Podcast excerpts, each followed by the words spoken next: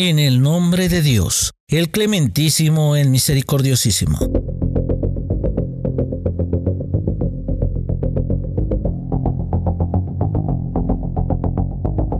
¿Qué tal, estimados amigos de Iberoamérica? Bienvenidos a Segundo Paso. Es un gusto poder compartir toda nuestra programación junto a ustedes. Hoy en nuestro sector de salud estaremos conociendo acerca de lo que es la piel de gallina. Si has visto alguna película de terror, probablemente conozcas este tema, el cual lo abordaremos en nuestro sector de salud por www.segundopaso.es. Sean cordialmente bienvenidos.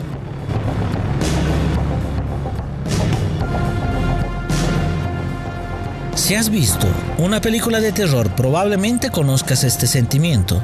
Las pequeñas protuberancias que aparecen en tu piel ante el miedo se llaman piel de gallina y por lo general no es un problema grave, aunque a veces es causado por una condición médica que necesita tratamiento. La piel de gallina es causada por un pequeño músculo que rodea las raíces de los vellos del cuerpo. A medida que el músculo se tensa, aparece un pequeño bulto en la piel. La raíz de este fenómeno radica en cómo respondemos emocionalmente a los estímulos ambientales. Las piezas de música que involucran armonías repentinas, cambios inesperados de sonido o la llegada brusca de un instrumento tienen más probabilidades de causar esta condición porque son positivamente contrarias a las expectativas y predicciones del oyente. Si un violinista toca una pieza que termina gradualmente en una nota muy baja, el oyente encuentra este movimiento gradual y las notas más bajas agradables. Al contrario, después de que el músico interpreta una pieza difícil, por el cambio se produce el fenómeno de piel de gallina. De hecho, la expresión piel de gallina significa pequeñas protuberancias en la piel que se producen si sentimos frío, miedo, excitación, enfado o si vivimos alguna condición emocional estresante. El término está inspirado en las protuberancias que se forman en la piel de las aves cuando se les arranca las plumas.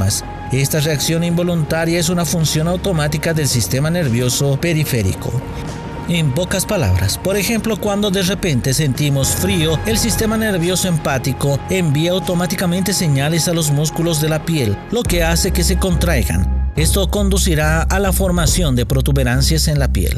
Pero, ¿qué factores son los que provocan la piel de gallina? Vamos a conocer esto, estimada audiencia. Primero, el frío. El vello corporal es un efecto evolutivo heredado de nuestros antepasados. Nuestros antepasados, por su abundante vello corporal, se mantenían calientes, al igual que los pájaros se mantienen el calor conservando el aire debajo de sus plumas. Deben haber visto que cuando estás fuera de casa en invierno y te enfrentas al frío, la primera reacción que provoca es que el vello se erice. Desde la invención de la ropa no ha habido necesidad de que el vello corporal se endurezca y con el tiempo se ha cortado, pero su efecto fisiológico aún permanece. Los científicos creen que ese efecto ha cambiado su uso y ha reaccionado a los estímulos emocionales. Cuando hace calor y necesitas refrescarte, los pequeños músculos al final de cada vello se expanden, lo que hace que el vello se suelte. Las glándulas productoras de sudor segreguen el calor del cuerpo mediante el sudor. Los vasos sanguíneos también llevan calor a la piel y lo excretan. Pero cuando hace frío el cerebro advierte a su cuerpo que necesita tomar medidas para calentarse. Estos músculos se contraen y hacen que el vello se erice. Las glándulas sudoríparas se cierran para retener el calor, al igual que los vasos sanguíneos para evitar la pérdida de calor. Tan pronto como se caliente la piel de gallina, debería desaparecer. Busque ayuda médica de inmediato si se siente somnoliento, tiene dificultad para hablar o moverse o se siente mareado. Es posible que tenga hipotermia, una afección en la que la temperatura de su cuerpo es tan baja que necesita tratamiento. Pero el frío no es la única causa de la piel de gallina. En segundo están las emociones fuertes. Cuando tienes un sentimiento fuerte como miedo, ira o deseo sexual, el cuerpo libera hormonas que hacen que los pequeños músculos debajo de tu piel se tensen y tu vello se erice. Los animales peludos también tienen este reflejo. Esto los hace parecer más grandes y aterradores cuando están en peligro. Debido a que los seres humanos no tienen mucho vello corporal, aparecerán pequeñas protuberancias. Tercero, foliculitis, folículos pilosos bloqueados. La piel contiene una sustancia dura llamada creatina que protege de infecciones. Si el ser humano consume demasiada creatina provoca la queratosis pilar, una afección cutánea que causa manchas secas y ásperas y pequeñas protuberancias a menudo en la parte superior de los brazos, los músculos, las mejillas o los glúteos. Se pueden contraer queratosis pilar a cualquier edad, pero es más común en los niños pequeños.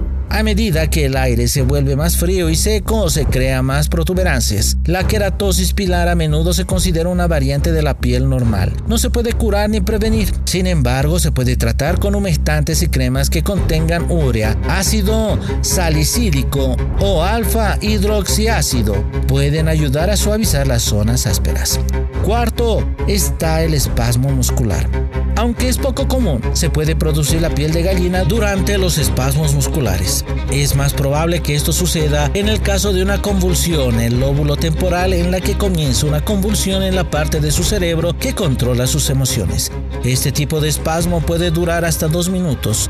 Consulte a su médico si cree haberla experimentado. Muchos tratamientos diferentes pueden prevenir otro tratamiento. Esto incluye medicamentos diarios o cirugía. ¿Qué tal, estimados amigos? Estábamos conociendo todo lo relacionado acerca de la piel de gallina. ¿Quién no ha pasado por ello alguna vez? Lo importante ante todo es conocer más y prevenir cualquier alteración del cuerpo humano.